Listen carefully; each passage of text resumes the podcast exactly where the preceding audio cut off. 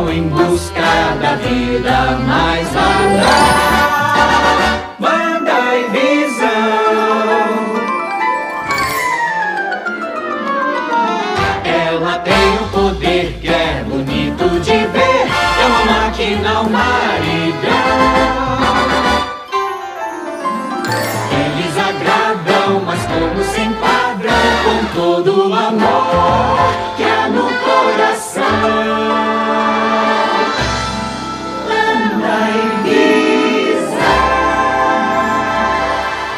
Olá, sejam todos bem-vindos a mais um Crossovercast, o podcast que é um crossover de ideias e faz parte do site crossovernerd.com. Eu sou Léo Palmieri e hoje vamos falar sobre uma série que deu o que falar esse ano, WandaVision. E para falar comigo hoje sobre esse super assunto está ela, Andressa Palmieri. Boa noite a todos e vamos lá ver mais um pouquinho de Banda e Visão, como dizer meus filhos. É isso aí. E também tá ele, Pedro Fusaro. Lembre-se, a taxa de mortalidade dos solteiros é o dobro dos, dos casados. Fato incontestável. E também ele, Gabriel Oliveira. Eu tô aqui só pra fingir que eu assisti, sendo que eu não assisti ainda. Jogando LOL ao mesmo tempo. E exatamente. Não me responsabilizo por sons de cliques ao fundo da minha fala. É isso aí. E também ele, de Campos dos Goitacazes, Amar Assad. Boa noite, galera. E Gabriel, se você, tipo assim, não tá muito ligado de como é que vai ser essa série que você ainda não assistiu, dá uma olhada no YouTube lá que os vídeos estão bem precisos. Gente, só teoria, os caras acertaram todas as teorias. É só É, foi, foi perfeito. Foi aquilo ali, ó. isso aí. A, a nossa equipe hoje está super animada para falar sobre essa primeira grande série do Marvel Studios em conjunto com a Disney, que ficou muito boa mesmo. Deu o que falar, foram muitas teorias, um engajamento de rede social e midiático muito grande. E se você quer saber as nossas opiniões sobre essa série, fique aí, não vá embora. A iniciativa Podcasters Unidos foi criada com a ideia de divulgar podcasts menos conhecidos, aqueles que, apesar de undergrounds, têm muita qualidade tanto em entretenimento quanto em opinião. Por aqui você tem a chance de conhecer novas vozes que movimentam essa rede. Então entre lá no nosso Instagram, o arroba Podcasters Unidos, é só escolher e dar o play. É isso aí, galera. WandaVision acabou de terminar há uma semana atrás. Deixou a galera toda órfã da série, porque foi uma série muito legal, muito bacana. Trouxe novos conceitos pro que a Marvel tá querendo daqui pra frente. Muitas dúvidas, muita coisa em aberto. E é, um, a série trouxe um engajamento de rede social muito grande, que foi muito legal, foi muito sentido. É, todo mundo falando, agora já tá cheio de meme na internet e tudo mais. Então, querido ouvinte, se você ainda não assistiu a série, recomendamos que você assista a série primeiro para depois ouvir esse episódio, porque nós vamos falar sobre vários spoilers que rolam na série, para a gente poder exemplificar as nossas opiniões e também fazer aquelas teorias bacanas no final que a gente vai fazer aí sobre o que a gente acha que vai rolar no futuro da Marvel, beleza?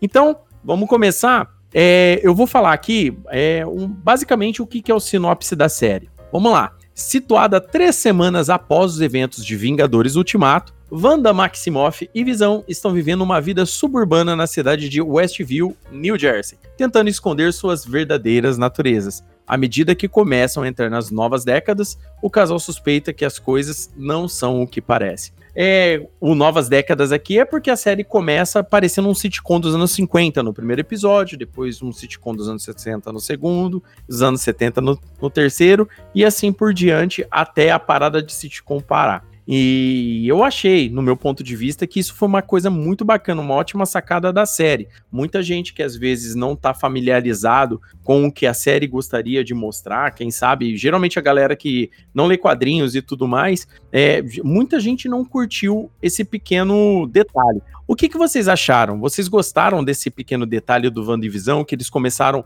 é, mostrando a série é, como um sitcom, mesmo deixando uma pistinha aqui, uma pistinha ali, de que alguma coisa era diferente do que parecia? Ah, cara, eu achei sensacional, velho. Porque, tipo, foi uma quebra de expectativa, que todo mundo já esperava porrada e não sei o que lá, e veio um sitcom 50 aí, tá ligado? Então, eu já achei assim. Pra falar a verdade, o primeiro capítulo, quando o Léo começou a assistir, eu assisti, o, ele assistiu junto com as crianças, eu só assisti depois, porque eu esperei passar é, fechar a série pra assistir de uma vez. Eu não tenho paciência de ficar esperando uma vez por semana, não. Mas assim, a primeira, a primeiro e segundo capítulo eu não fiquei empolgada de assistir. A hora que eu vi que era preto e branco, eu sou preconceituosa com preto e branco, com filme antigo, essas coisas. Eu não curti muito, não. Depois, como eu vim acompanhando mais ou menos os spoilers das crianças, que eu fui entendendo que tinha um motivo para isso acontecer, e aí peguei para assistir e gostei. Eu achei que foi interessante o porquê e o, tudo fez sentido. Mas a princípio, assim, se não tivesse alguém para me falar, não, continua aqui, vai ter explicação, às vezes até dropava a série. Não, pode crer, mas tipo, tem uns detalhes. Não que seja assim uma parada que não quebra a expectativa. Mas tem uns detalhes culminando até na, tipo, naquela mulher bugando do nada, o helicóptero colorido no. Com tudo preto e branco e o, o rádio, né? Que eu acho que ele é do terceiro episódio. Alguém me corrige. Segundo do rádio. Fica, né? Do rádio, segundo. Então, ali você já vê que a coisa ia pra outro lugar. Só que você não tinha a menor ideia de como é que a coisa ia estar acontecendo, tá ligado? É exatamente isso. Assim, não era uma série, uma coisa comum. Alguma coisa estava acontecendo e isso que prendeu a galera para continuar assistindo para descobrir qual era o que estava acontecendo. Então, assim, a, a, a pegada deles foi boa, eu gostei da ideia, eu acho que foi interessante, mas eu tô te falando assim, a princípio, a primeira vista, não foi paixão à primeira vista, entendeu? Foi um negócio assim, tá, vou assistir para ver o que, que é a parada, entendeu? Não, pode crer. E se fosse só isso do início ao final, gente? Então, aí que tá o detalhe, né, Amaro? Porque, tipo assim, foi como você falou. É, logo no primeiro episódio, eu creio que pra eles dar aquela instigada, já deixou a mulher bugando no começo, logo no primeiro episódio, pra galera também não ficar pensando nesse detalhe. Nossa, será que eu vou assistir uma série preto e branco durante tempo? Se bem que já tinha sido avisado antes da série começar que ah, ia ser uma cada cada capítulo se passaria numa década de sitcom, né? Até entrar a TV a cores, no caso, que é o terceiro episódio, né? Aquela na transição do segundo pro terceiro, na verdade, né? Que costuma acontecer. E essas cenas que você colocou, é, cara, é, deixou muita pulga atrás da orelha no começo, porque aquela cena do rádio tentando falar com ela é, é muito emblemática, a série, a- aquele barulho que eles estão ouvindo do lado de fora, né, no segundo episódio, que tá ela e o Visão conversando, ouvindo aquele barulho do lado de fora, depois vai ver é o barulho do helicóptero, né, ele tava achando que era árvore batendo na janela. Tudo isso eu acho que é muito legal pra construção do seriado, sabe? Ele deixa um, um- fez a galera ficar pensando, sabe? É, ele instigou de fato a galera ficar buscando alternativas e explicações o tempo todo pro que estava acontecendo. E eu achei a sacada da, da direção, toda a produção da série,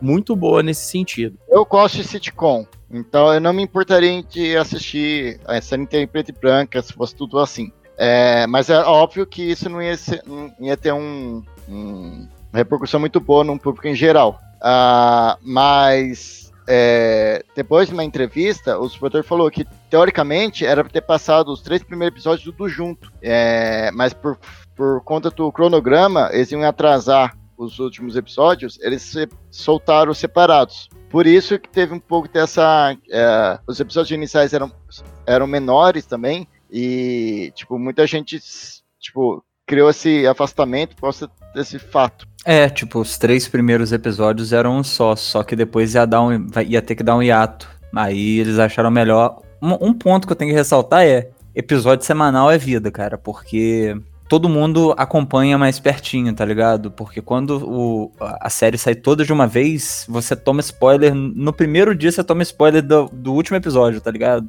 E assim fica mais separadinho. Não, concordo plenamente com você, cara. É, primeiro que ele dá um ótimo engajamento pra Sim. gente que gera conteúdo aí, para os geradores de conteúdo, é, foi bom, de fato. Embora o- os executivos da Marvel trollou todo mundo, mas é, o, o que você falou é verdade. Série que sai semanalmente pra todo mundo acompanhar junto é muito melhor. Primeiro que ela dá o efeito que uma série tem que dar. Uma série é semanal justamente pra te instigar a você assistir depois semana que vem novamente, entendeu? E, e- e esse negócio de spoiler hoje com a internet tá terrível, porque assim, é, no Twitter, nas sextas-feiras eu não tava entrando no Twitter, porque você entrava no Twitter já tinha um hashtag lá, bem grandão, com o que aconteceu no spoiler, sabe? Era, era direto essa porcaria. Então, tipo assim, inclusive eu vi recomendando pra galera, é, sua série predileta, não entre no Twitter no dia até você assistir. No, no Facebook a galera até segura um pouco a mão, né? Porque o Facebook é, É mais pessoal, né? é mais pessoal, uma parada mais assim. Agora o Twitter, que a galera sai escrevendo sem parar, um monte de robô. Porque assim, porque o próprio robô, quando você usa um termo conhecido, existe um robô para ele que replica esse termo conhecido. E isso daí é ruim porque a galera sai depois comentando sem parar, sem parar, sem parar, sem parar. E, e é, e é complicado. Um- Uma coisa que a galera sempre tá reclamando é disso. Concordo plenamente com você, Amado. Semanalmente é vida demais pra, pra gente assistir um seriado. Eu É. acho que, assim, a construção que eles fizeram de ir soltando as dicas e tudo mais, isso aí fez é, um. deu um valor para a série muito grande, porque aí surgiram as teorias, surgiram. é, a, a- como fala, o pessoal entrou numa hype maior. Porque no comecinho, logo antes do- de começar a série, o povo não tava dando muita moral pra série. Na realidade, todo mundo falou assim: ah, quem que é a Wanda e Visão na fila do pão, perto dos Vingadores? De forma geral, acho que a galera não, não dá muito valor, não tava dando muito valor pra ela, a personagem da, da Wanda em si, a importância, o grau de poder que ela tem, o povo não desconhece. Quem não assistiu a, a- quem não lê quadrinhos desconhecia, porque até então nos filmes não abordou tanto o tamanho do poder que ela tinha, assim, de fato. Então eu acho que a forma como eles fizeram, assim, de deixar essas pistas, de deixar todo esse povo teorizar as coisas, foi muito bem feito para culminar no final que foi surpreendente, no final das contas. É, o, quanto, quanto aos quadrinhos, né? É, é bem importante ressaltar que muito. que quando saiu a primeira sinopse da série, começaram as primeiras teorias, né? A galera começou com aquela, com aquela parada de achar que, nossa, vai rolar um Dinastia M, sabe? Pra quem, pro querido ouvinte que não sabe o que é Dinastia M, foi uma época dos quadrinhos onde que a Wanda estava basicamente surtada e onde ela criou essa realidade, uma realidade alternativa. Não, não assim como o Westview, que foi, digamos, é, pequeno, foi só a nível da cidade. Ela criou uma realidade alternativa a nível mundial. Ela mudou o planeta todo para ser dominado pelos mutantes. E a família real era o Magneto, tal, e tudo mais, o irmão dela, o Pietro, a irmã de- dela, que é a Polaris, né, a, a Lorna Dane, aquela parada toda, assim, né. Depois, é uma coisa muito importante também, hoje eu até estava conversando com o André sobre isso, é, nos quadrinhos já foi comprovado, né, que o Pietro e a Wanda não são filhos do Magneto de sangue, tá bom? Ele, ele ajudou, tal, na criação deles, tal, mas não são filhos de sangue. A única filha de sangue que ele tem mutante conhecida é a Polaris, né, que é a Lorna, né, que foi- já foi membro, do, é, membro dos X-Men e tudo mais. E nessa Dinastia M, a Wanda cria essa nova realidade, onde que tudo acontece da forma como ela quer, entendeu? Que é, que é, que é bem diferente. Uma realidade onde tem, é, que é tudo dominado por mutantes. Quando ela dá mais um surto no final, quando ela perde o, o, o controle dos poderes, onde que depois, quando essa saga toda se desenrola, a Wanda fala a famosa frase não mais mutantes. E aí os mutantes que existiam no planeta são reduzidos à quantidade de apenas 188 mutantes, ou seja, 188 mutantes mantêm seus poderes e os outros mutantes todos perdem os poderes. Pra variar, a grande maioria dos mutantes que ficaram com poderes são X-Men, são vilões dos X-Men e tal, né? Editorialmente pra fazer sentido, né? Inclu- Inclusive, algum dos mutantes famosos que perdem os poderes, por exemplo, é o Professor Xavier, acaba perdendo o- os poderes dele. E é, isso que, é- e é isso que acontece. O nível de poder da Wanda nos quadrinhos é esse: de criar uma realidade alternativa completa e, ao mesmo tempo, também diz- de dizimar os mutantes. Eu concordo com tudo que o Amaro disse aí, porque eu vi assim como. Então achei uma bosta. Ô, Se o pessoal aí não concordar com essa opinião, eu vou contra a opinião do Amaro. Então, cara, É que ano que vem eu pretendo ser vereador. eu, eu também. Começa É, assim, começa assim. Ainda bem Começa que cidade diferente. E ano que vem eu- tem eleição. Tem, tem eleição.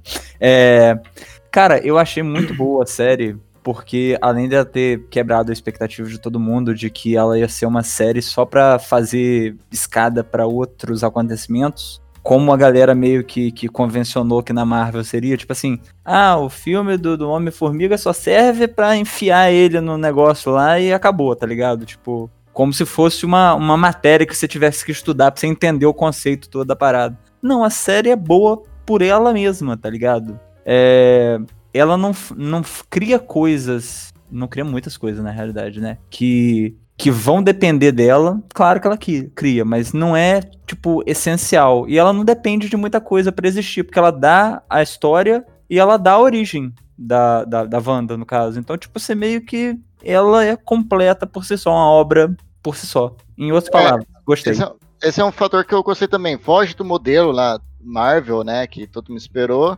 Ele era e cria já a origem do, da feiticeira Escarlate, é, assim como tá algumas explicações para o futuro, mas ela não é totalmente necessária para você entender talvez filmes futuros, tá? Então é um bom um bom começo assim de séries do mundo Marvel para mim. Eu já enxerguei de uma forma um pouco diferente. Eu acho que ela é autossuficiente, você pode começar a assistir ela e não depende de outras coisas para assistir, porque ela se explica bem.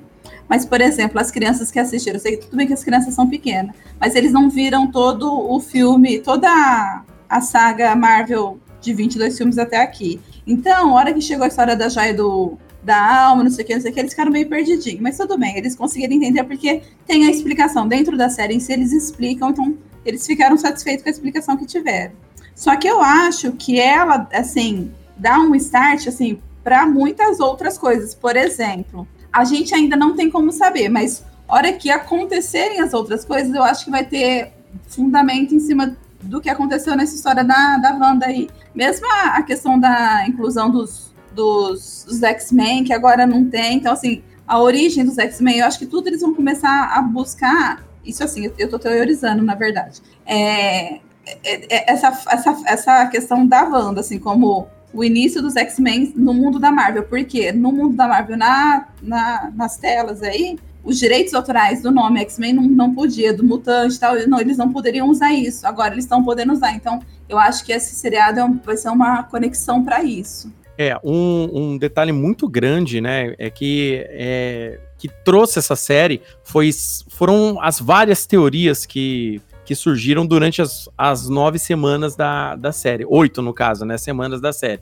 É, e todas essas teorias que foram acontecendo, a cada semana, um detalhe que acontecia na série fazia a galera achar que ia acontecer uma coisa diferente. Só para você ter ideia, começou-se com a ideia onde que aparecia, por exemplo, o Mephisto e foi acabar com gente teorizando que ia aparecer inclusive as sentinelas, entendeu? Que são aqueles inimigos dos X-Men, aqueles robôs gigantes, né, criado, criados pelo Bolivar Trask, entendeu? O pessoal tava achando que inclusive até isso. O pessoal achou até referência do do, do elmo Atlân, da, da, da coroa de Atlântida, aquela parada toda. Cara, tem teoria, mas tem tanta teoria, mas vê tanta teoria, tanta teoria, que, que eu acho que o negócio é, meio que desgringolou. Foi engraçado, por quê? Porque a série não se prendeu a isso, de fato. Ela até jogava uma coisinha ali, uma paradinha ali. Por exemplo, eu vou dar um exemplo aqui de, um- de uma teoria que a galera ficou falando demais, né? Que é quando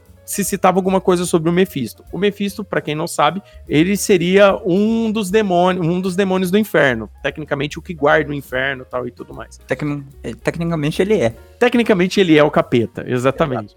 E o que que acontece? O Mephisto, geralmente, é o, qual que é o modus operandi do Mephisto na Marvel? Quando ele quer poder, quando ele quer conhecer al- alguma coisa, ele oferece pactos com as pessoas. Ele vai lá, ó, eu, eu te ofereço, eu mudo isso na tua vida, eu mudo a realidade pra isso, porque ele tem poder do caos pra mudar a realidade se ele quiser. Então, tipo assim, eu mudo isso na sua vida, mas eu preciso que você é, faça um pacto comigo. A partir do pacto, ele gera o, o poder tal para ele poder fazer o que ele tá querendo, entendeu?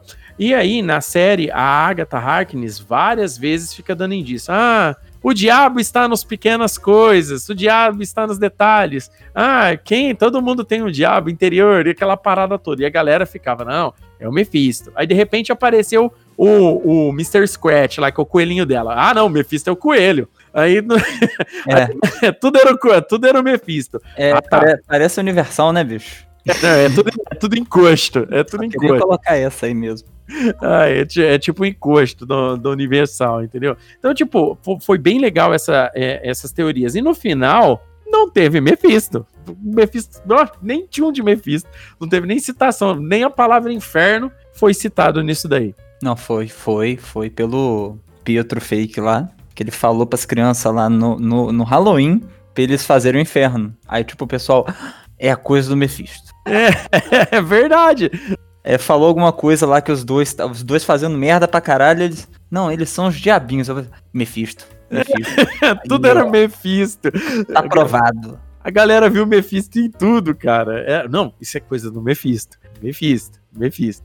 E aí, eu tô procurando mais, mais teoria aqui. Tá, o, o, pra, pra, pra galera mais incauta, assim, é, o Mephisto já teve uma adaptação para os cinemas nos filmes do Motoqueiro Fantasma, tá?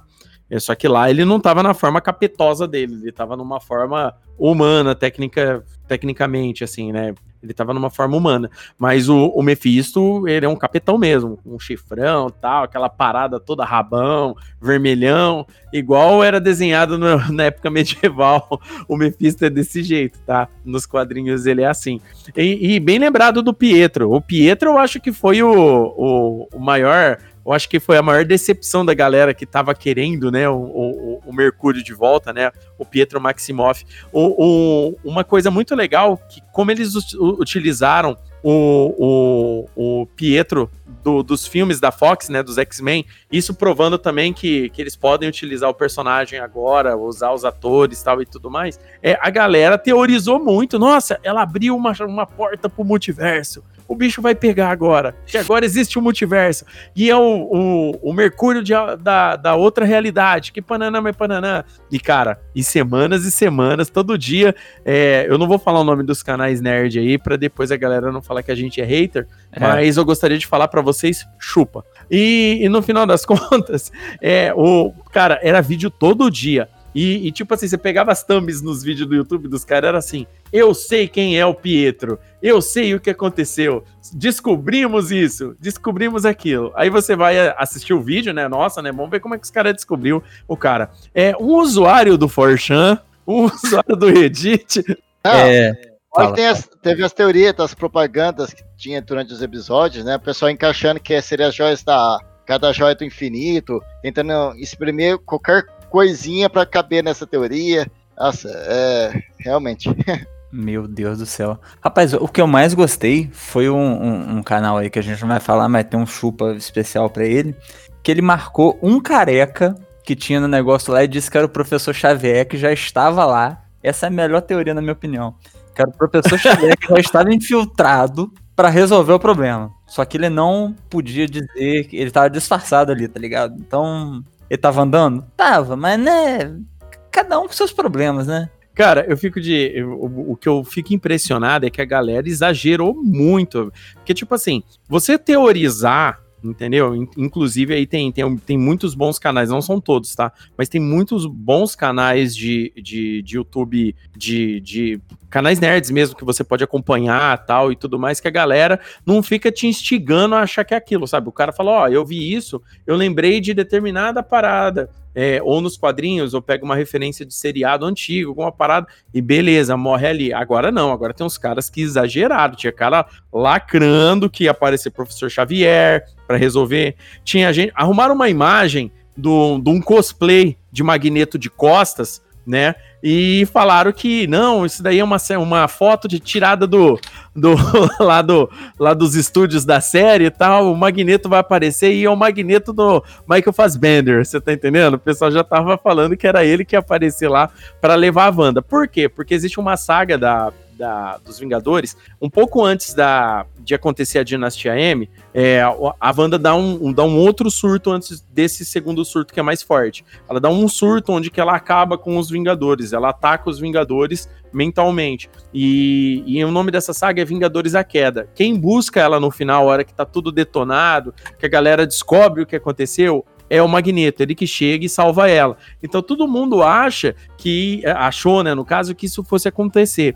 E o Pedrinho lembrou agora aí das propagandas, as propagandas elas foram ótimos pontos de teoria, porque a galera, tipo, qualquer é, coisa que eles colocaram lá na, nas, nas propagandas tinha de fato uma referência. Por exemplo, aquela do relógio da Hydra, por exemplo. É, o horário que marcava no relógio fazia referência à HQ que se chama Surgiu Visão por exemplo, entendeu? Então tem, tem, tem, tem, vários, tem várias referências que de fato eles colocaram que fazia a gente ir atrás e descobrir o que estava acontecendo. E um detalhe muito importante é que todas essas propagandas são resquícios do que era a infância da Wanda, do que tinha dentro do, do âmago da, da, da Wanda, de como ela estava chateada com isso e que aquilo. É, por exemplo, os pais dela, né, no caso, que fazem o, os atores, né, no, que estão ali no, na- nas propagandas e tudo mais, isso daí ajudou muito.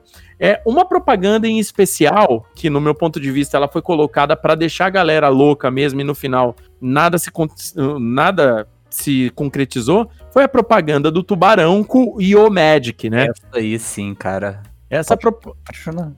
essa propaganda, cara, é, quando, quando apareceu o tubarãozinho oferecendo pra Wanda, é, no caso, né, pro menininho, né, no caso que, vamos, vamos pensar que o menininho é a Wanda, é, que o Yo Magic significa sua mágica, né, Your Magic, né, Yo Magic, só que o Yo é pra zoar de que ele tava cantando rap, aquela parada toda, então, tipo assim, Yo Magic, a, a mágica dela seria uma parada pra resolver os problemas e tal, e ele fez como se fosse um pacto, aí todo mundo no tubarão, Mephisto, é o tubarão, é o Mephisto. Então, cara, foi muito legal. E no final das contas não é. Isso daí depois se mostra aí na explicação da série, né? Dentre os vários personagens aí, que é como o poder dela, conforme ela vai usando mais o poder, esse poder sem controle, né? No caso, vai corrompendo mais ela, entendeu? E foi Mas- isso que foi acontecendo. Mas eu achei sensacional essa, esse comercial aí, né? Porque, tipo, ela mostra assim, tipo, tentando usar o poder, mas não conseguindo, tá ligado? Não adianta nada. Mó rolê maneiro. Não, foi incrível, né? Porque, tipo assim, vai mostrando durante a série que ela vai perdendo é, alguns conceitos do poder dela, alguns certos detalhes do poder dela ficam fora do controle dela. Mas aí depois isso daí é melhor explicado na série, né? Tanto é que aí a gente já pode falar, inclusive, da Agatha Harkness, né? Que lá era, tava com o nome de Agnes primeiro e depois se mostrou uma bruxa muito famosa na Marvel, que é a Agatha Harkness. Nos quadrinhos, a Agatha Harkness, na verdade, é a tutora, né? A mulher que ensina, de fato, a Wanda utilizar os poderes dela de uma forma é, correta, de, de utilizar os poderes de uma, o poder mutante dela é, com os feitiços. Vale lembrar que o poder mutante da Wanda é de alterar as probabilidades. Na série, ela adquiriu um poder, um outro poder, que no caso é a telepatia. Ela consegue sentir as pessoas, é, jogar pensamentos dentro das pessoas tudo mais. Ela não altera a probabilidade para acontecer o que, o que ela quer só. Entendeu? Tanto é que ela é uma mutante nível ômega. Nível ômega é um, é um nível de poder mais, mais forte dos mutantes, né? No caso. E a, a Agatha Harkness depois se mostrou durante a série que várias situações que aconteceram na série foram manipulações dela, quebrando todo as pernas de todo mundo, que todo mundo achava que era o Mephisto, e no final das contas era só uma bruxa muito poderosa que se aproveitou da situação de descontrole da Wanda pra aproveitar porque ela queria esse poder da Wanda, porque ela achava que a Wanda não era digna desse poder. Mas a, a Wanda não mani- manipulou a, a probabilidade dela conseguir entrar na mente da galera, não? Talvez por isso ela saiba. É, então, Olha o que- não, é aí que tá o detalhe. O problema é que a série explica que ela tem esse poder, entendeu? Tipo, lá na hora que o pessoal tá comentando é, os tipos de poderes dela, e é falado que a. Por que acontece? O que que é a, a- a energia do caos, né? No caso que ela controla? É a energia inicial de toda a criação. Essa energia de toda a criação permite a ela criar o que ela quer, entendeu? Então, o que as pessoas estão vendo, de fato, foram coisas que ela realmente criou. Aí ela altera a probabilidade da realidade, no caso, para criar alguma coisa. Tecnicamente isso. Agora, para ela infundir os pensamentos nas pessoas e as pessoas fazerem o que ela quer, entendeu? É, no caso, é, uma- é um tipo de telepatia, né? Ela joga um Inception na pessoa e a pessoa acaba fazendo. Isso daí só tem nela aí nessa versão do MCU. Nos quadrinhos ela não tem esse poder. Ela pode criar as realidades. As pessoas vivem nessas realidades. Só que qualquer coisinha meio fora do padrão, as pessoas acabam, podem perceber que alguma coisa está errada. No caso da série, quem começou percebendo primeiro que alguma coisa estava errada era o Visão e a Agatha que conseguia livremente se livrar do poder dela. Ela fingia estar dentro do poder da Wanda, mas no final se mostrou que ela não estava porra nenhuma, que ela estava só se aproveitando da situação. Um outro, uma outra teoria legal é do Darkhold, né? No caso, o livro, né? O livro dos condenados. É, quando ele apareceu pela primeira vez, adivinha o que o pessoal falou? Mephisto, né? tudo, tudo tem. a- O pessoal vive falando, tudo tinha o Mephisto do negócio. Mas Darkhold foi um, um outro parâmetro muito legal da série, porque aí a gente já começa a entrar naquela parte mística mesmo do negócio. E isso é melhor explicado também é, como explica o nome da feiticeira escarlate, que no caso não era um codinome de vingador que ela tinha. Na verdade, as feiticeiras escarlates existem, são pessoas que nascem com poderes, né? E isso daí foi explicado na série para conseguir, de fato, dar aquela aquele start no nome. Eu achei bem interessante isso, vocês não acharam legal? Sim, sim, né? Que muita gente pensava que, tipo, a Feiticeira Escarlate seria um codinome, né? Tipo, igual ah, o Falcão Negro, né? Que, tipo, o melhor, o Homem de Ferro pro Tony Stark. Não, a Feiticeira Escarlate é quase uma, é uma entidade única que tem no universo e a toda era existe uma Feiticeira Escarlate. E a série conseguiu mostrar muito bem isso, né? Ela saía de ser, ser a, a Wanda ser, se tornar a feiticeira.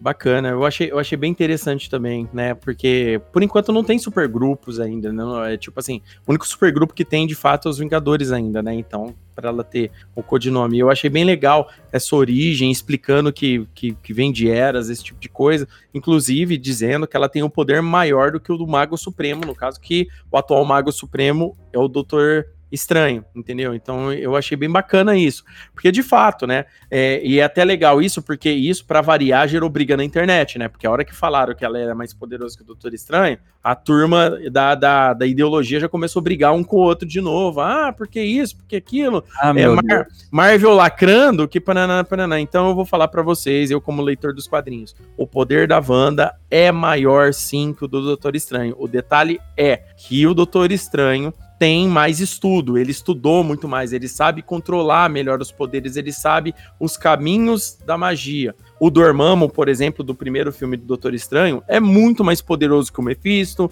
É só, só dizendo, é como se, se a Wanda fosse o Neymar e o Doutor Estranho o Ronaldinho. Exatamente isso. É é uma boa ideia. É uma- não, é uma boa comparação. É isso, mas, mas é isso aí mesmo, cara. Entendeu? O que que acontece? É, é como saber quem usa e como saber quem não usa. Você tá entendendo? É, é justamente esse detalhe. O, a, a Wanda, então, ela, de fato, a Feiticeira Escarlate tem muito mais poder latente do que o Doutor Estranho. Isso daí, isso daí tá claro na série e tudo mais. Isso fica claro, amiguinhos. Não adianta ter poder se não souber como usar. Por isso, estudem sempre. É, estudem sempre. Ficou a, a- mensagem positiva aí, porque senão nem um, um pote de iogurte você vai conseguir abrir. É, Morrer exatamente. por causa disso. E não adianta jogar futebol bem e querer ser melhor do mundo jogando no PSG. Com ensinamento também. Cara, E, e nessa já entra aqueles haters do Neymar. É! Você tá falando mal do menino Neymar? Que nananana. É o melhor jogador do mundo. É complicado, gente. Neymar não é isso tudo, não. O quê? Opa, quem falou isso aqui, gente? Infelizmente, o, o Ivan Drago do Neymar já apareceu e o nome dele é Alan. Ivan Drago. E ao invés de ser russo, é alemão. Mas tem a mesma cara, só que parece ser mais bobão. Ai, muito boa assimilação aí, Gabriel. É bem, bem, bem nesse nível aí. Foi, foi muito bacana. Então, tiveram várias dessas teorias que não foram concretizadas, né? A, no último episódio, que de fato a, a, a feiticeira escarlate se transforma, né? No caso, a Wanda se transforma em feiticeira escarlate. Por quê? Porque a Wanda, apesar dela ter os poderes latentes dela, ela consegue, ela acabou aprendendo de forma muito rápida a controlar todo esse poder, entendeu? Mediante as palavras da, da Agatha, mediante aquela viagem no passado que elas fazem. O legal da série foi que nem a Andressa falou, a série contextualiza muita coisa pra você. Embora ela comece de uma forma é, com, com sitcom, uma forma bem despretensiosa no começo, mesmo a gente sabendo que alguma coisa tá diferente ali, é, a, a série é, ela entra num lado onde que ela fica contextualizando você sobre o que aconteceu com Visão depois do Ultimato, né, com, no caso, o, o Android Visão, né, os restos do, do Android Visão,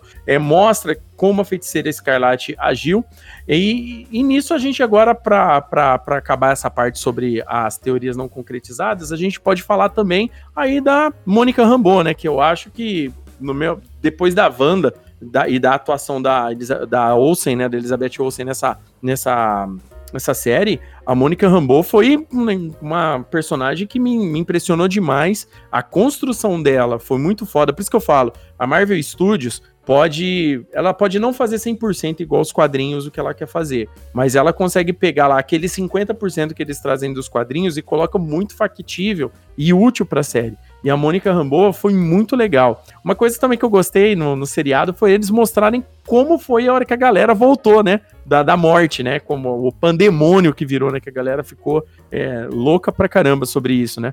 Sobre isso, eu queria falar que é, o legal das séries da Marvel é que ela contextualiza com os filmes. A mesma coisa acontece na, na série dos Agentes da Shield. Ela tem uma, um ponto lá, que ela, um capítulo que ela relaciona certinho com um dos filmes dos Vingadores, né? Com, na, na ordem crono, cronológica da série com, as, com os filmes. E a mesma coisa essa série. Por mais que ela seja independente, seja autossuficiente, digamos assim, você consegue assistir sem estar por dentro do mundo da Marvel, ela está linkada com o mundo da Marvel, porque o que acontece num lugar reflete no outro. Por isso que eu acho que dela vai sair muita coisa ainda. Não, legal também foi que os poderes da Wanda, tecnicamente, deram os poderes para Mônica Rambeau. Né? Ou seja, ela alterou a, a, a criatura da, da Mônica né, no caso, a níveis moleculares, né, que ela ganhou os poderes, né, para quem não sabe, a Mônica Rambeau, mas isso, a essa altura a galera já sabe, porque foi inundado sobre essa informação na internet, mas aquele ouvinte nosso que não é mais familiarizado com quadrinhos e tal, a Mônica Rambeau foi a primeira Capitã Marvel, né, dos quadrinhos, né, porque vale lembrar... Esse é um ponto, esse é um ponto que eu queria entrar. É, Pode perguntar. Ela é aquela menininha do, do filme da Capitã Marvel, né? Exatamente, aquela menininha novinha, porque o filme da Capitã Marvel é nos anos 90. Quando a Capitã Marvel vira Capitã Marvel, aquela menininha, ela é a Capitã Marvel, anda a Capitã Marvel? Não, então, aí, aí vamos explicar melhor. Então, o que que acontece? Aí você está mentindo pra mim, Léo. Assim não, não dá. Não, vou explicar melhor. Na, na, no MCU, não existiu uma fase da Capitã Marvel onde que ela se chamava Miss Marvel ainda. Uhum. Não existiu essa parte entendeu? Porque o que acontece nos quadrinhos? A Karen Danvers, primeiro ela se torna a Miss Marvel, depois no futuro ela adquire mais poderes e se torna a Capitã Marvel, que é essa versão que a gente vê no MCU, aí que é Super Saiyajin, você tá entendendo? Naquele nível lá. Uhum. Nos quadrinhos é diferente. Quando, enquanto existia a Miss Marvel, a Mônica Rambeau se tornou a Capitã Marvel, quando ela, ela, ganhou esse nome. Eles colocavam esses nomes tal e tudo mais. A Capitã Marvel. A Capitã Marvel, no caso, que tem esses poderes dela. O que, que ela faz? Ela, o, o poder, ela, tipo, ela usa poderes moleculares da luz, sabe? Tipo, ela se torna luz. Tanto é que nos quadrinhos, atualmente, ela se chama Photon. A pessoa chama ela de Photon. E o que, que, acontece? O, a manipulação dos poderes da luz dela, né? De, de energia, de controlar a energia molecular do corpo dela, é. Deram, deram inclusive a liderança para ela dos Vingadores durante um período de tempo nos quadrinhos. Se não me engano, eu acho que durante as Guerras Secretas em 1985, quem era líder dos Vingadores era ela e não o Capitão América. Se não me engano, faz tempo que eu não leio essa saga, porque essa saga é meio overrated e tal e tudo mais, mas se não me engano, é, é ela que é a líder dos Vingadores ou num período mais ou menos assim. Então, ela foi a líder dos Vingadores do mesmo jeito, ela com, com, com, com o cabelo bacaníssimo lá, tal, do mesmo jeitão. E eu achei ela, primeiro que ela é uma atriz muito boa, eu achei que ela, assim, aquela parada dela tá de luto pela mãe dela, aquele monte de coisa.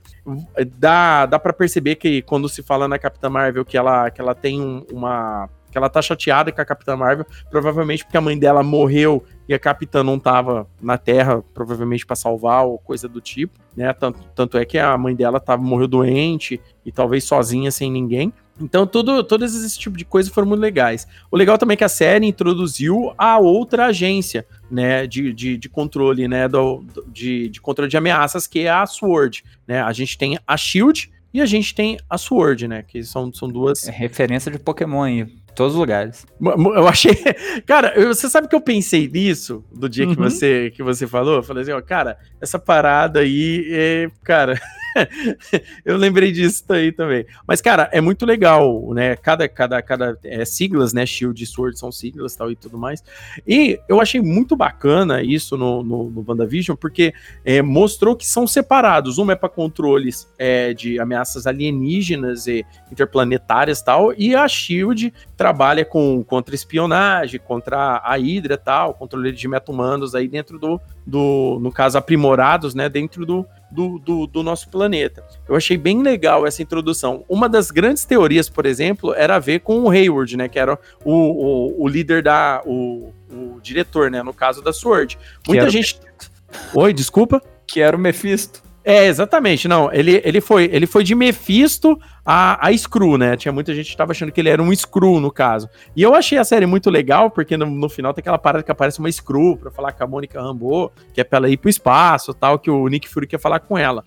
Pro ouvinte que não sabe, no final do filme do Homem-Aranha, tem uma cena extra do Homem-Aranha 2. E essa cena extra mostra o Nick, Fury no o Nick Fury no espaço numa nave espacial entupido de Screw. Ou seja, eles trabalhando em conjunto lá, provavelmente, é, com, a, com a parada da Sword. Então, isso daí eu achei muito bacana. E é esse amigo dela que quer falar com ela no espaço, entendeu? A hora que, a- que ela mostra pra ele, que era amiga da mãe dele, provavelmente, né? Igual tem no filme aí da Capitã Marvel que a gente viu. Então eu achei muito bacana esses personagens. E por final, é, eu acho bacana a gente também falar da atuação belíssima do Paul Bettany de, de Visão, que é, uma, que é um ator assim que me surpreendeu positivamente. Ele consegue fazer o Visão, ele consegue trazer o Visão dos quadrinhos, ele consegue trazer o Visão dos quadrinhos pra série. Eu achei muito bacana. E gostei também dos dois menininhos, né, cara? Não, sem, sem dúvida, o, o Visão ele entrou pra fazer uma ponta ali de, de- no, no Ultron lá e foi ficando, né, bicho? Esse cara é um dos atores mais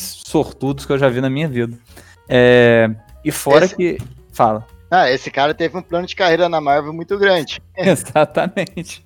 É, e a gente vai entrar nesse ponto ainda lá, porque a gente tem que elaborar. É importantíssimo a gente não sair desse podcast aqui sem definir qual é a visão verdadeira e qual o futuro da visão. E se a Wanda perde a visão mesmo. E se ela Ah. perder a visão, ela fica viúva ou cega? Isso aí é um. Será que vamos entrar no paradoxo do, do barco de Teseu também ou não? Não, não, sem dúvida, sem dúvida. Olá, viajante! Está gostando do Crossovercast de hoje? Que bom! Então, aproveita e compartilha com seus amigos nas suas redes sociais, para sua família, para aquela pessoa que tá precisando dar boas risadas, ou aquele amigo que adora quadrinhos, filmes e séries. O Crossovercast é lançado quinzenalmente e traz sempre o melhor crossover de ideias da podosfera. Não se divirta sozinho, compartilhe!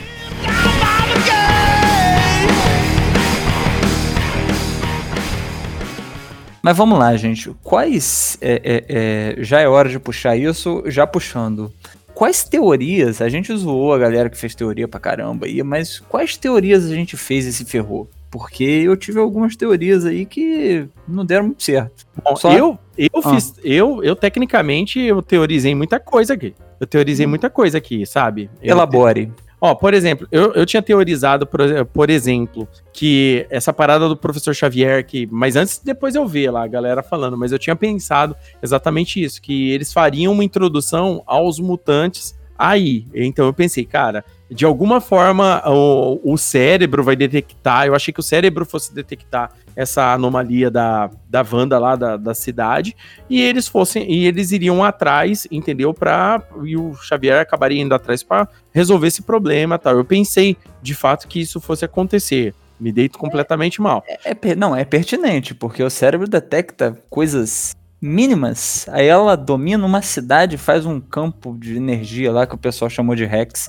Mas eu não consigo colocar como Rex por causa do xamã no, no WoW lá, entendeu? Eu já tenho esse- essa palavra já está é, Rex já está ocupado no meu cérebro com já tem uma função no meu cérebro.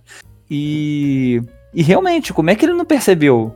Então, o próprio Rex, aí falando, né, que no caso é hexágono em inglês, né, Rex? O não, que é bagata em português. É, Bagata. bagata.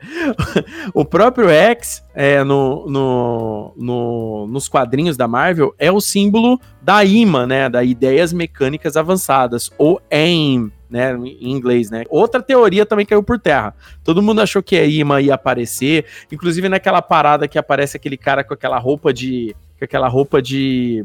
de apicultor De- Isso. Né? Porque a roupa da Ima é uma, uma roupa que os caras usam um capacetão zoado pra caramba que parece de apicultor. Então muita gente já tava, olha lá, era um agente da Ima infiltrado. É a Ima que tá fazendo isso escavando, ela tá sendo dominada. Então, tipo, são várias teorias. E, e quando apareceu esse esse do apicultor, eu realmente acreditei. Falei, cara, é o pessoal da Ima, eu tenho certeza. Mas depois se mostrou que o negócio um cuca calça. O negócio era, era bem diferente do que a gente tinha pensado nesse sentido.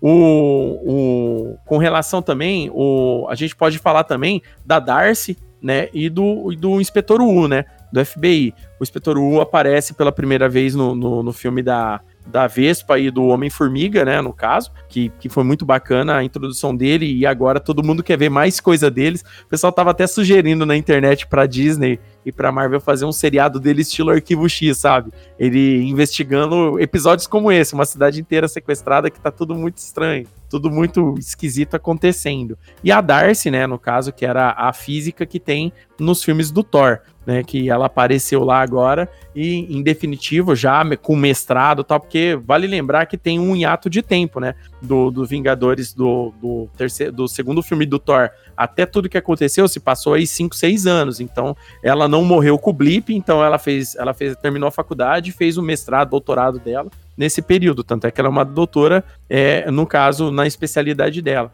E, inclusive, foi ela que começou matando a charada de tudo que estava acontecendo né? Eu achei muito bacana a personagem e me ganhou completamente. Ah, ela já me ganhou a tempo. Só isso que eu tenho para dizer. Eu acho que a introdução do Detetive Ru aí é a mesma coisa que aconteceu com o Carson. Ele brilhou no filme, fizeram a série que alavancou ainda mais a imagem dele. Pode ser até que aconteça mesmo, se, a, se o público gostar muito dele, da Marvel investir nisso, nessa área também. É, do, do, do Coulson, você tá falando, né? É, mas é, é, faz sentido isso daí. Com, com o Coulson foi a mesma coisa. Aconteceu exatamente como a Andressa falou. O pessoal gostou, né?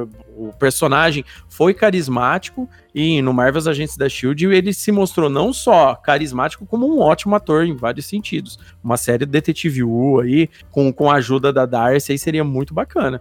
Cara, a Marvel tá com a faca e o queijo na mão, cara. Aproveitando agora esse período de pandemia, esse boom do streaming, compensa demais eles investirem esse dinheiro, que com o filme é, é um, é uma outra logística, é mais complicado, demora-se mais tempo para se produzir, onde que eles conseguem, é melhor eles trabalharem bem a série. Por exemplo, tem muitas séries aí que a gente vai falar daqui a pouco para aparecer daqui para frente, e que a Marvel pode conseguir, é, ela pode cons construir um bom alicerce dentro dessas séries, fazendo a galera assinar o serviço de streaming e tudo mais. Então, de teoria, cara, eu no início ali, eu achei que a série passava no passado. Você achou, você achou que, que era antes, antes de todos os acontecimentos? Eu achei que ela se passava no passado.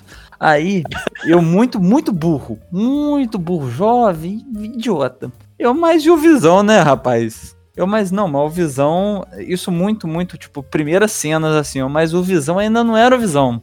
Olha só onde eu fui, olha só o nível de, de droga na mente que eu achei que o Visão era uma, uma representação, o Visão original, o Visão, Visão defunto, era uma representação do marido dela na época. Ah, Mas na... foi... tá ligado? Tá ligado onde eu fui, mano? Aí depois eu fiquei assim, o cara.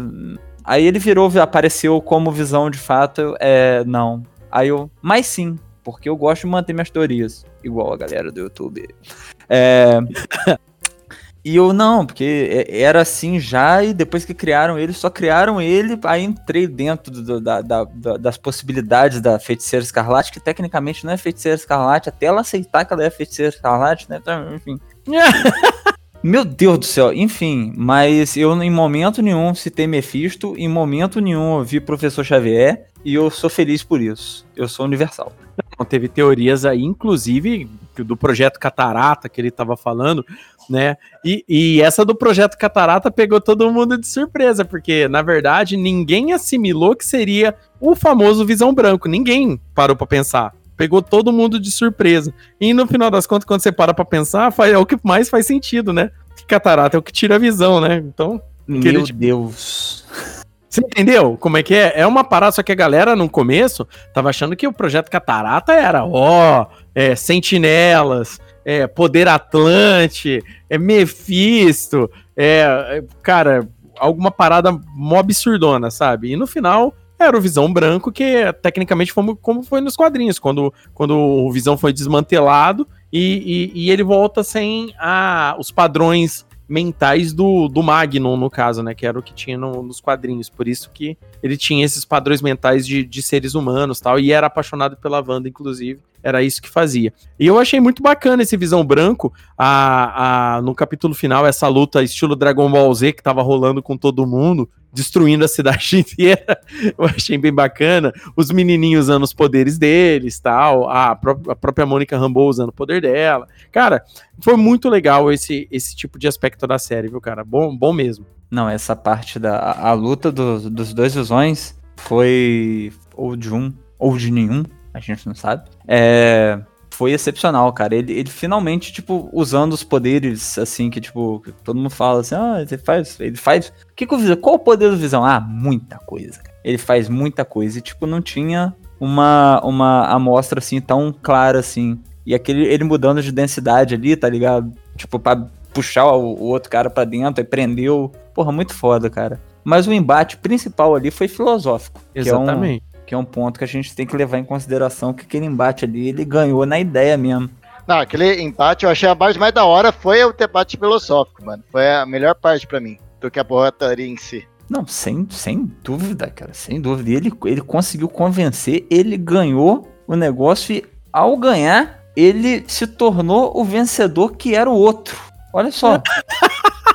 é um paradoxo. Eu não tinha pensado é. dessa forma, mas é isso mesmo. Ele falou: você é o Visão. O Visão está certo. Aí, mas eu sou o Visão. Aí ele, mas quem é o Visão? Nós. Cara, excepcional, cara. É só passar ali na, na oficinazinha de lanternagem, dar a pintura no Visão. Fica perfeito. Já era. Já é. era. Não vão nem reparar a diferença. Vocês falaram aí a respeito do, do embate é, psicológico e não físico. Afinal de contas, eles são computadores, né? Nada mais é. natural de que seja um embate é, intelectual. Cara, a parada dos olhos azuis do Visão, do Visão Branco também, a galera falando, é o Ultron que voltou, acordou a, a, a IA do Ultron de volta. Até essa é outra teoria também que caiu por terra o totalmente. O Mephisto acordou outro. É, nesse nível aí, cara. Cara, foi, foi muito legal, cara. É, eu recomendo muito aí pro querido ouvinte, assista Wanda, WandaVision. A série é muito boa, vai dar uma ótima introdução do que tá vindo aí pra, pra Marvel.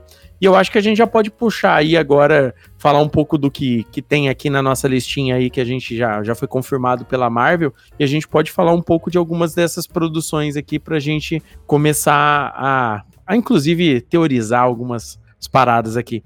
Gostaria de citar, por exemplo, que semana que vem agora, né? Sexta, semana que vem não, sexta agora, né? Hoje é dia que a gente tá gravando aqui o, seria, o, o, o, podcast e amanhã já sai ele, mas eu não vou falar a data que é. Fica Exatamente, aí. Exatamente, senão fica, tira a magia do. Se não tira a magia. É faça suas contas, ouvinte. É, faça as contas, ouvinte. Eu quem, acho que... quem acertar e mandar no meu Twitter lá vai ganhar um, um, um, um membro aí de graça. O cara, é o Mephisto que tá fazendo, tá gravando tudo isso aqui, cara. É tudo um, é com o Mephisto. E Mas, o ó, professor Xavier. E o professor Xavier, junto com as sentinelas, num piquenique. A gente tudo... tá gravando uma sentinela, inclusive. Altas teorias. E, cara, sexta-feira agora, né? No caso, a próxima sexta-feira, vai, vai ter Falcão e o Soldado Invernal né, a nova série aí, ela vai sair um pouco, ela vai sair um pouco não, ela vai sair muito do âmbito que a gente viu agora de poderes cósmicos, poderes mágicos, energia do caos, aquela parada toda, e tá indo agora para aquela parada mais contra espionagem, que é o atrativo de geralmente do, dos quadrinhos do Capitão América e do Falcão. E a gente sabe que depois no final do Ultimato, o Capitão América não existe mais um Capitão América Steve Rogers. No caso, ele deu o escudo pro, pro Falcão, fica com ele, né, no caso. E só que a série vai se passar todo, todos esses detalhes. Pelo que a gente já sabe da série, de algumas sinopses e fotos que já saíram dos bastidores, é o governo provavelmente não vai deixar o Sam Wilson se tornar o Capitão América. Se for seguir igual aos quadrinhos, vai ser uma parada mais com relação ao racismo conhecendo a Disney, a Disney Marvel como tá trabalhando muito diversidade, provavelmente eles vão utilizar esse mesmo plot, que por algum motivo racista eles não vão deixar ele ser o novo símbolo da América. E, ao mesmo tempo, vai ter a nova ameaça do Barão Zemo. O Barão Zemo é um inimigo muito poderoso do Capitão América nos quadrinhos e foi o inimigo dos Vingadores no, no filme da Guerra Civil, no Capitão América 3 Guerra Civil. Só que agora ele vai aparecer na, na forma dos quadrinhos, com a máscara roxa e tudo mais. E todos os trailers, teasers que apareceram até agora do seriado do Falcão do Soldado Invernal mostraram muita ação, muita ação, e vai voltar aquela comédia clássica que a gente já tá acostumado, aquele humor ácido que a gente tá acostumado já do, do dos filmes da Marvel, né? Então vai pelo trailer você já dá para dar boas risadas aí com a interação do Soldado Invernal e do Falcão que vai ser engraçadíssimo, só que parece que a série vai ser cheia de ação. Pelo, pelo que eu vi até agora, Cara, eu tô muito seco pra assistir isso daí, cara. Vocês gostaram? Vocês chegaram a ver algum teaser, trailer sobre a série do Falcão de Soldado Invernal? Pai, Eu não vi não, mas um maluco com asa e um cara com um braço mecânico e uma metralhadora não pode não dar em ação, né, cara? Não tem como dar errado, né, cara? Não tem como dar errado, cara. O que eu mais. aque- Aquele cabelo maravilhoso. Pois é, e o pior é. Só que assim, ele vai estar com o cabelo mais curto agora, porque ele Ele não. não, tem problema, é um ator bonito de qualquer forma. É, verdade, Sebastião Stan é bonito pra cacete. Sim, ele cabe, cabe muito bem no Mutantes. Devo concordar aí com vocês. caminho. Mutantes caminho do coração, lógico. Fica aí a dica pra Tá Marvel. coisa séria. Pra Pode dar. Marvel e pro Edir Macedo. Já pensaram esse collab? Imagina o collab Edir Macedo, Disney Marvel, hã? Eu acho o collab mais ambicioso do planeta, hein, cara? Rapaz, tem uma série chamada What If ali. E eu queria já é, é, propor um What If aqui. Já pensou se a, a- a Marvel barra Fox aí, barra agora tanto faz, chega assim e fala, ó, X-Men agora vai, como é que, qual seria? Absorver todos os mutantes de caminho do coração. Rapaz, vai Rapaz. ficar foda isso aí, hein? Ia ser maravilhoso, cara. Ia melhorar muito. Olha, nem, nem, nem, a, nem as séries dos anos 90 dos X-Men, que era cheio de exagero lá do Scott Lodbell, ia dar conta, hein, cara? Não Rapaz, ia nem a pau. muito. E fora os atores, são maravilhosos. Tinha- Tinham seus originais, senão eu não aceitava, não. Mas enfim, Bem- vamos, vamos seguir. Bem, bem, bem bacana o que você falou sobre o What If, que é até muito legal. Muita gente tem me perguntado do que, que se trata o What If. O What If, no caso, é uma É uma série- música do Creed. Também. Pode- Também. Também. Mas ó, o What If, na verdade, é uma série de quadrinhos que existia da Marvel que se chamava, aqui no Brasil ficou assim: O que aconteceria se? Entendeu? E é uma série com várias histórias alternativas. Uma dessas histórias alternativas, só exemplificando para todo mundo, o que aconteceria se o Homem-Aranha fizesse parte do Quarteto Fantástico. Essa é uma história conhecida, é uma história alternativa que mostra toda a desenvoltura e o futuro do Quarteto Fantástico com o Homem-Aranha trabalhando junto com eles, por exemplo. E o Orif, o que, que ele vai trabalhar? Exatamente várias ideias alternativas sobre alguns personagens. O que a gente já sabe é que um dos episódios, e é a única coisa que foi divulgada por enquanto, é que o, Orif, se a Shannon Carter, né, o que aconteceria se, a, Shannon, se a Sharon Carter, né, que é, a, no caso, a gente Carter, a namorada do Capitão América, se ela tomasse o soro do super soldado e ela se tornasse a Capitã América. Então esse, esse vai ser um dos capítulos do Orif. O Orif vai ser um desenho, tá? Pra galera que não sabe, e ela vai seguir o mesmo padrão de um desenho da Marvel que ela fez uns dois, três anos atrás, eh, que se chamava Marvel Knights. O Marvel Knights adaptou alguns arcos dos quadrinhos de forma assim. A série passava, é só para. cara, eu não sei nenhuma série atual de desenho que, que utiliza o mesmo esquema. Mas o que que acontece? Ela pega uma, uma tela do quadrinho e anima algumas partes da tela do quadrinho, sabe? E, Uhum. e, e com dublagem, lógico, né? Com alguém dublando e tal e tudo mais. E então foi, foi adaptado aí, só pra galera saber, é, foi adaptado a fase dos surpreendentes X-Men nesse Marvel Knights, que é uma fase né, não muito recente dos X-Men, coisa uns 15 anos atrás. Foi é, adaptado também é, a, a, a origem do, do Pantera Negra, foi adaptado também é, a, a saga Extremes do, do, do Homem de Ferro, então é bem legal. Eu recomendo muito pra galera aí procurar Marvel Knights pra assistir. E o Orif vai ser feito no mesmo esquema de desenho, com aquele tipo de animação semi-estática, mas é muito legal. Recomendo muito mesmo, por quê? Porque vai ser uma parada bem quadrinhos, assim, é bem legal. Deixa eu ser preciso agora pro ouvinte aqui. Pro ouvinte que ainda não entendeu, vai ser bem simples assim. O Arif vai ser, por exemplo, você assistiu Once Upon a Time, você tira as princesas da Disney e bota os personagens da Marvel. É isso. Exatamente. Muito obrigado. Eu não teria explicado melhor. Posso resumir também? Eu tô aqui pra Vai isso, ser- gente. Vai ser um, um jeito de fazer fanservice sem ofender o público em geral. Exato. É pra ajudar, né? É, bem, bem, bem pensado isso daí Podia também. rolar, já que você veio dizer isso aqui, podia rolar um Cristiano Ronaldo. Como Mercúrio. Já pensou, velho? O homem maravilhoso. caramba, é forte pra caramba e ainda tira selfie, pô. É, é foda, cara. Seria bacana pra Nasceu caramba. pra isso. Ele é, o, ele é a, a, a, a referência humana.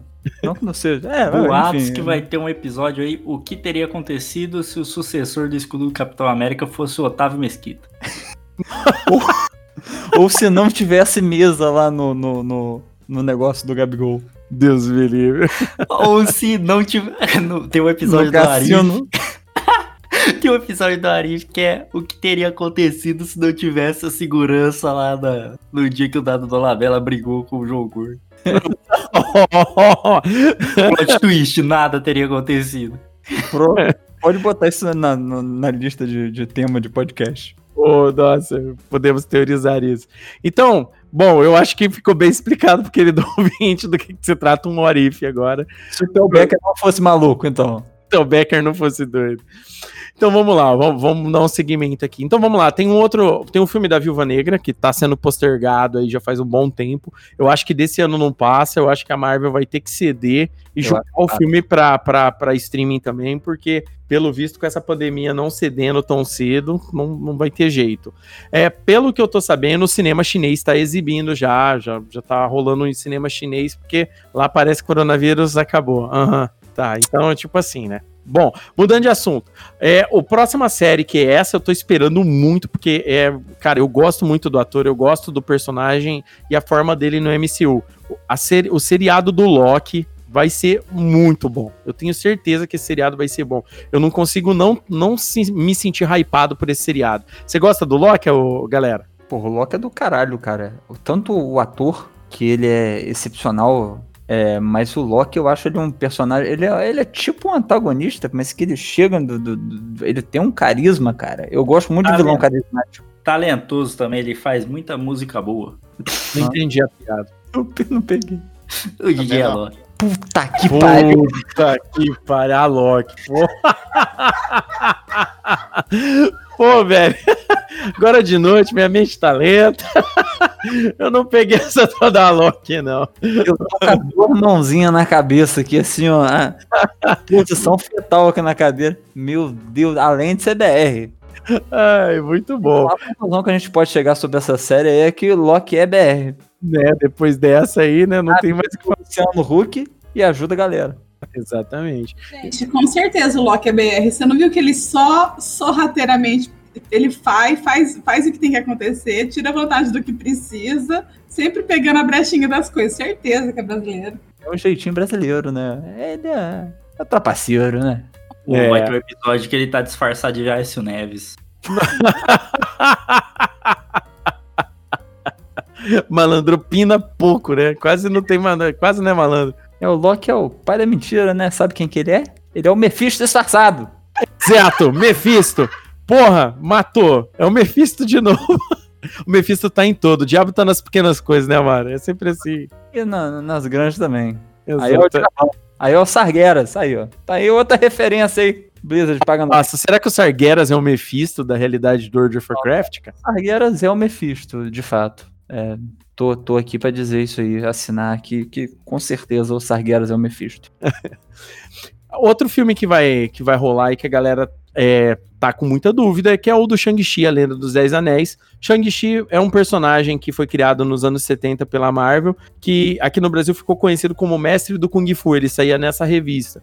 Né, no caso, o Shang-Chi é, é, ele foi um personagem baseado naquele boom dos filmes de Kung Fu que aconteceu nos anos 80, porque após os filmes do Bruce Lee, tipo, o Ocidente passou a consumir muito artes marciais, em especial o Kung Fu, nas séries. Inclusive, na mesma época, passou o seriado Kung Fu com o David Carradine, que, é, que ficou muito famoso tal e tudo mais. Então, o Shang-Chi é esse personagem e, e eles vão fazer a adaptação do cinema.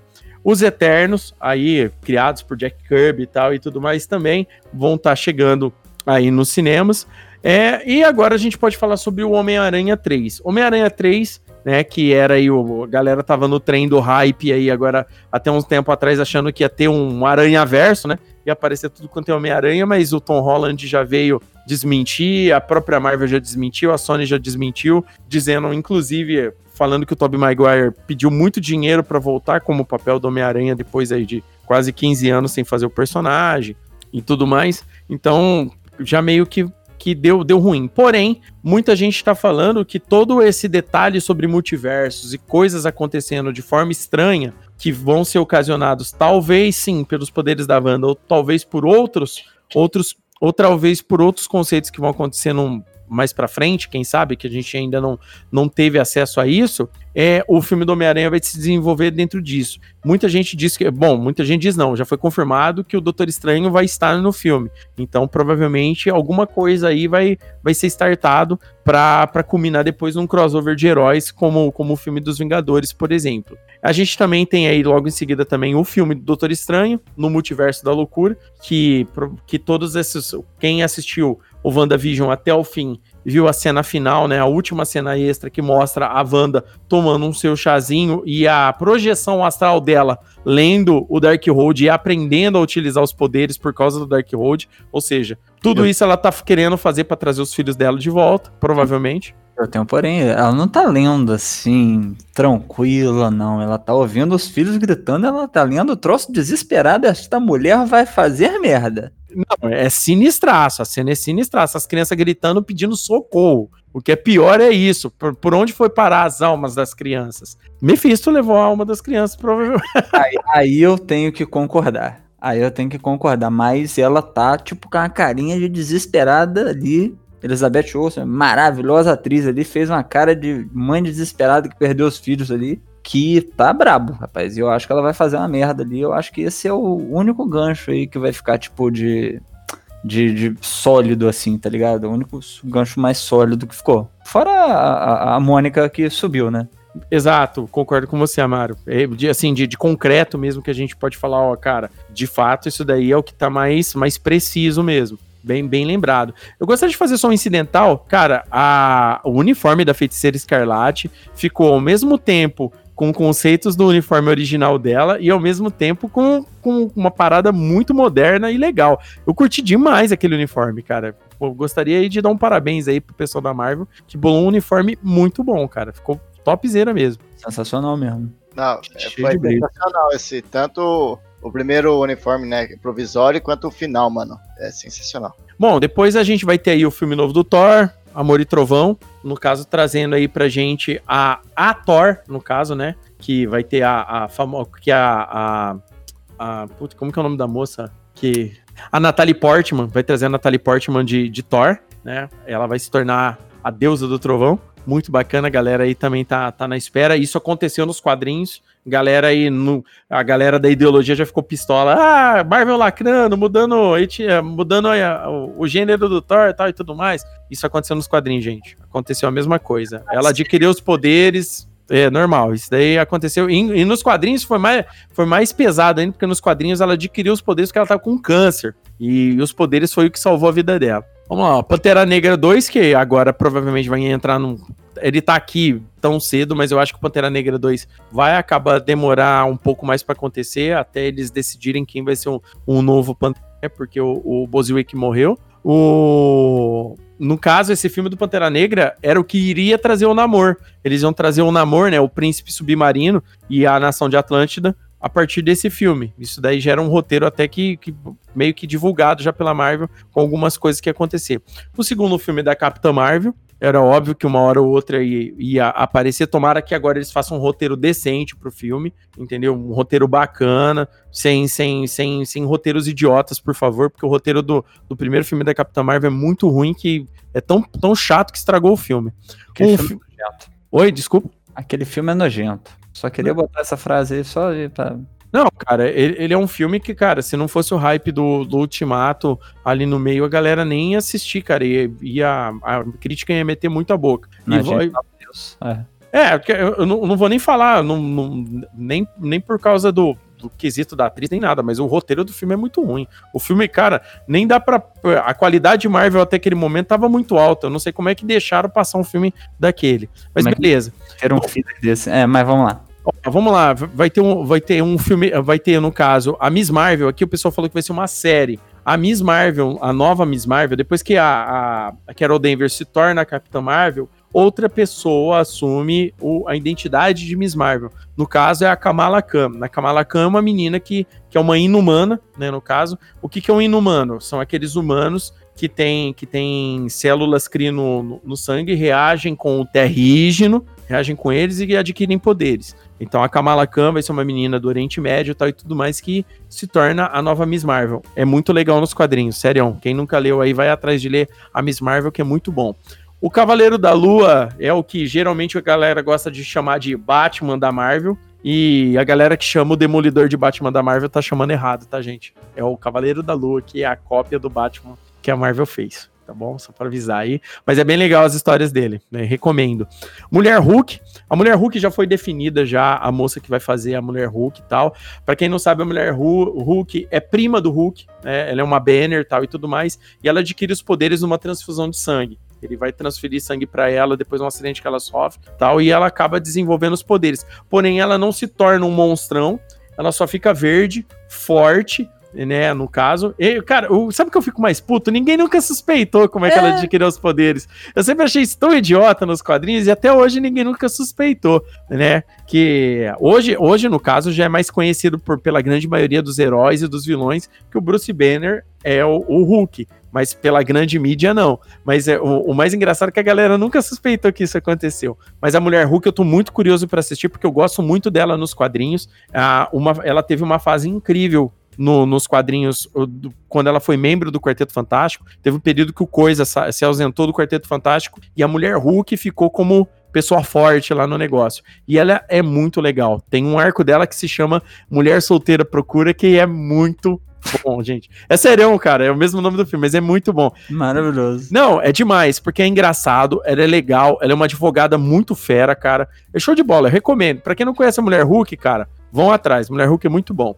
Invasão Secreta já era um plano da Marvel por causa aí dos Skrulls, né? Obviamente os Skrulls hoje chegam na Terra, mas é, os Skrulls que estão lá com, o Nick Fury são os Skrulls bonzinhos. Só que existem os Skrulls maus. A grande maioria deles, na verdade, são uma nação de colonizadores aí, de dominadores de planetas. Então esses Skrulls aqui vão fazer uma invasão secreta. Vale lembrar que na invasão secreta dos quadrinhos, muitos heróis já eram Skrulls há anos e ninguém tinha suspeitado. Então é uma parada que vai que talvez aí se a Marvel trabalhar legal, vai ser uma saga muito boa.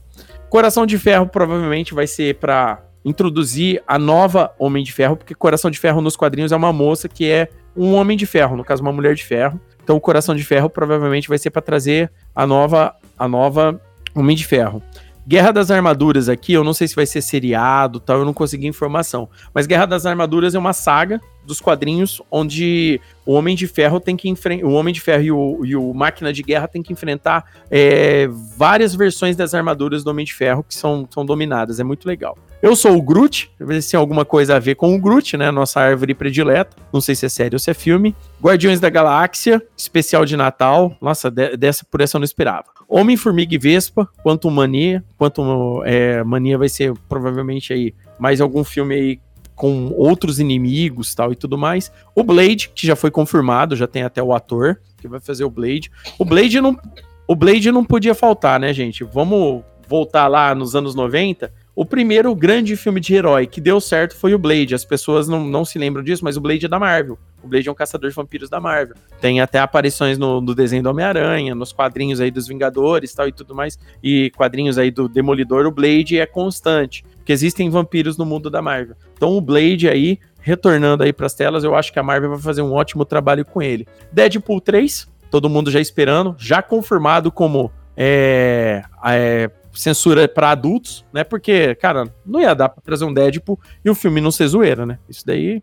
Ele já deu certo duas vezes, né? Então só vão puxando. Pra que, pra que mexer, né? É, E. Vale lembrar que o Deadpool 3 é uma ótima porta de entrada para se trazer mutantes também. Vale lembrar esse detalhe também, que é, que é muito importante a gente falar sobre isso. E pra outras drogas. O Guardiões da Galáxia Volume 3, que já foi confirmado que também vai ter o Thor nesse filme de alguma forma. O filme do Quarteto Fantástico já tem aí alguns, alguns vazamentos, vazamentos de Forchan Reddit que não dá pra confiar, mas aí soltando algumas pontas do roteiro do Quarteto Fantástico, né? É, uma das cenas que, que foram retiradas do WandaVision, que muita gente diz que iria acontecer, seria uma situação da Mônica Rambeau a um amigo dela que era cientista espacial, que no caso seria o Reed Richards, o, o líder do Quarteto Fantástico, né, o Senhor Fantástico. E o Marvel Legends, que vai ser um. um o pessoal ainda não, não deu, definiu ainda se era série, se vai ser um desenho ou se vai ser uma série mesmo. Mas provavelmente vai ser falando sobre personagens da Marvel aí em geral. Então, tipo assim, tem, tem muita coisa aí que a Marvel vai, vai trabalhar. Aí você me pergunta, tá, e mutantes? Quero saber dos X-Men. Os X-Men foram comprados pela Marvel. E aí? O que, que vai acontecer? Bom, no seriado da WandaVision tem aquela a, a cena emblemática dela fazendo a tecnologia Stark não explodir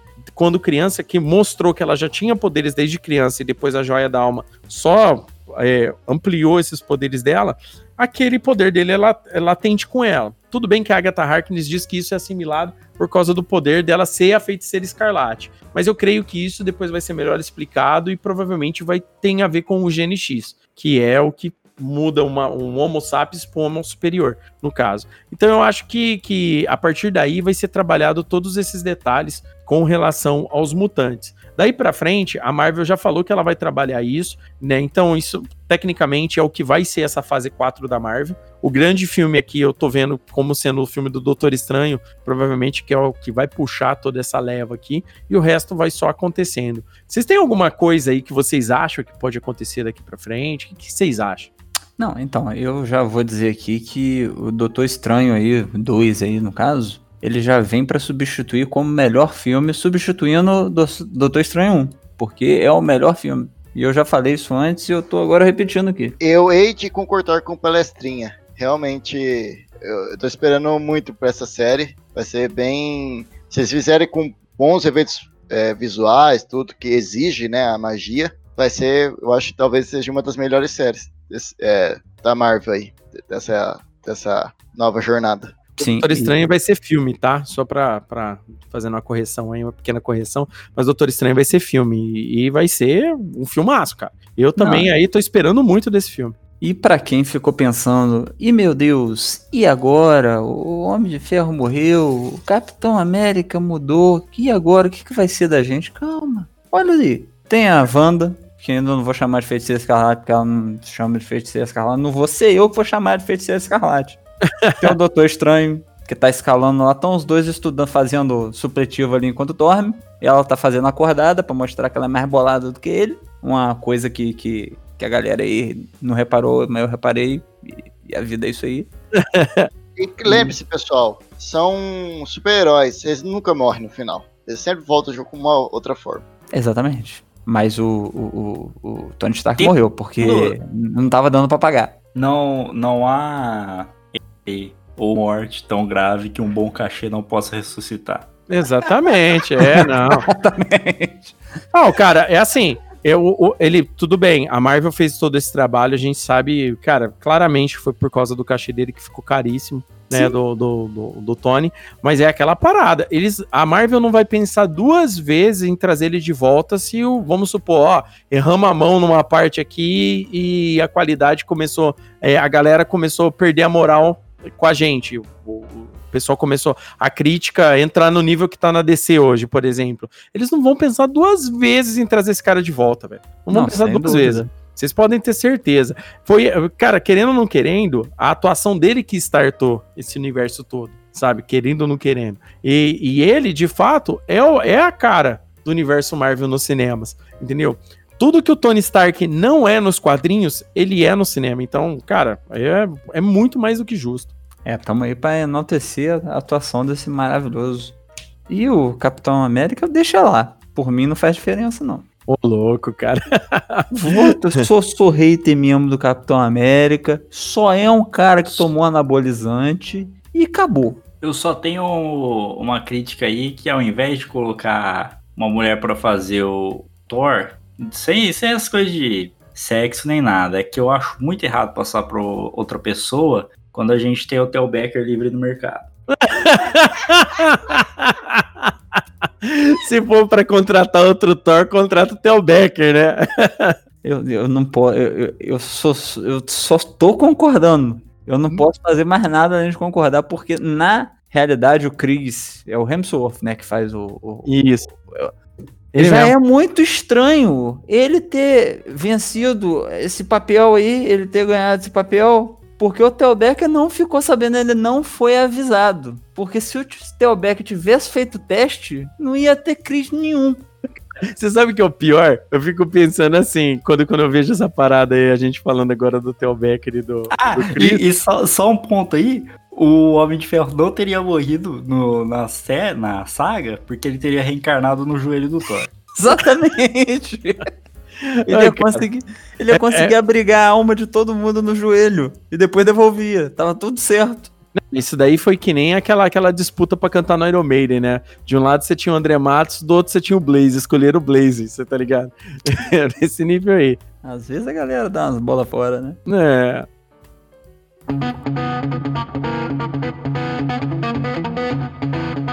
Olá, viajante! Já segue o Crossover Nerd em nossas redes sociais?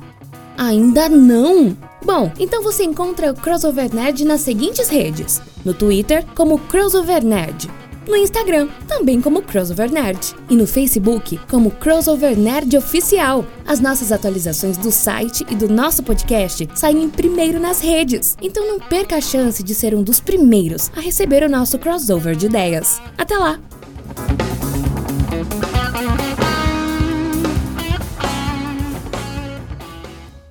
Isso aí, querido ouvinte, se você ficou até agora aqui acompanhando aqui, você ouviu as nossas redes sociais, então não deixe de nos seguir e ser o primeiro a pegar as nossas atualizações assim quando elas saírem, tá bom? Então vamos lá. Falamos hoje aqui sobre WandaVision, falando de teorias, é, de como a série foi bacana, de como ela startou legal, tudo isso daí. Então, para despedir aí da galera aqui, gostaria de pedir para meus queridos amigos e queridos ouvintes. Andressa, considerações finais, um tchauzinho pra galera. É isso aí, galera. Teoria não falta. Com o passar do- do- das outras próximas publicações, mais teorias vamos le- levantando aí e acompanhando o desenrolar desse novo mundo da Marvel. Tomara que venha bastante coisa nova aí pra gente. Pedro Fusaro, suas considerações finais, tchauzinho pra galera. É isso aí, pessoal. Esqueça o passado. Este é o seu futuro. Amaro Assad. Então, gente, é... antes de eu me despedir, eu queria dizer ali que no, no quinto episódio, mais ou menos, eu vi uma referência clara de que vai ser lançado O Senhor dos Anéis 4 e ele vai ser um filme nacional aqui do, do, do Brasil, né? A gente tá falando do Brasil, então se eu falo filme nacional é do Brasil. É, olha lá, é, são, é 22 minutos e 14 segundos do episódio. Tem a referência clara de que Senhor dos Anéis 4 vai ser um filme nacional e WandaVision deixou claro isso. O Mephisto não vai estar. Uma boa noite. É isso aí, querido ouvinte. Vai lá no, no tempo aí que o Amaro falou. 22 já e era. 14. 22 e 14, quinto episódio. Não esquece, não. WandaVision ou WandaVision, se você for fresco. Gabriel Oliveira, suas considerações finais e tchauzinho pra galera. Olá. É, minha consideração final é que se você veio aqui exclusivamente para tentar fingir para os outros que assistiu também o WandaVision, espero que você tenha conseguido assim como eu, e agora você vai parecer muito descolado e, pop- e por dentro da cultura pop da sua rodinha de amigos. Até a próxima e tamo junto. Então é isso aí, querido ouvinte. Espero que vocês tenham gostado desse episódio. Espero que vocês tenham gostado de WandaVision. Que todas as informações que a gente falou aqui sobre essas teorias, sobre o que vai ter no futuro, sobre as ideias que a gente comentou aqui, sobre essa parte bem humorada aqui que a gente fez algumas associações bacanas aqui para vocês entenderem certos detalhes aqui, conceitos da Marvel. Espero que vocês tenham gostado de tudo isso. Então, muito obrigado por ter ouvido até o final. Até o próximo episódio e tchau! É, tchau, não. É. Mephisto numa cadeira de roda, careca, ouvindo Rogério Skylab. Boa noite. que pariu. Aconteceu isso. Episódio 6. Não vai lá. Vocês que não viram, vai lá, que tá lá. É só olhar direito. É só olhar direito. Sem inverter a imagem assim, botar em preto e branco. Rogério Skylab é foda. Obrigado por ficar até o fim conosco, viajante.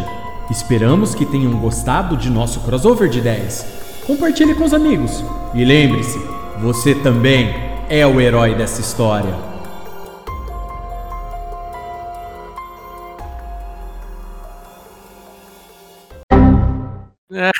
Não, eu, eu- queria fazer. Falta alguém falar? Não, ninguém. Eu queria fazer um off-topic. Gabriel, o que, que você entendeu de WandaVision baseado no que a gente falou até agora? Boa pergunta. Cara, se eu fosse falar assim para pros outros que. Não, peraí, Ah, você, tá, assistiu- você tá jogando ou não? É. tá- tá não, eu tô, Você tá tô jogando partida. Candy Crush enquanto eu falo. Ok, então Enfim. nós temos 100% do seu cérebro livre pra isso. Vamos lá. É. Fala aí, o que, que você entendeu? Que, que, que, que série é essa? Na verdade, eu só ia chegar e falar assim, pô, os caras iam falar, pô, você viu o WandaVision? Eu falei, pô, velho, eu vi as teorias, tava tudo errado. Aí os caras vão falar, pois é, os caras falam, nada a ver com aquele negócio de Mephisto, né? Mas, pô, uma doideira, né? Ela ter criado a parada ali por ela mesmo, aquele, aquele rolê do, do visão branco no final também, nem, nem pra fazer funilaria e pintura dele no, no final, né? Os caras vão falar, pois é, velho. Falei, pô, uma boa série aí, vai trazer muita coisa nova pro universo da Marvel.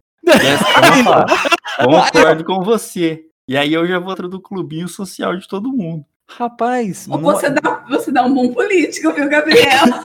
então, com, com isso aí que você acabou de falar, Gabriel, a gente já provou que esse podcast aqui, ele substitui a experiência de você assistir o WandaVision. É isso aí. Não que a série seja ruim, assista porque é muito boa. Mas É a boa. gente aqui, Mas a gente você- consegue botar a coisa no lugar. É. Igual o Alexandre Frota. Puta que pariu.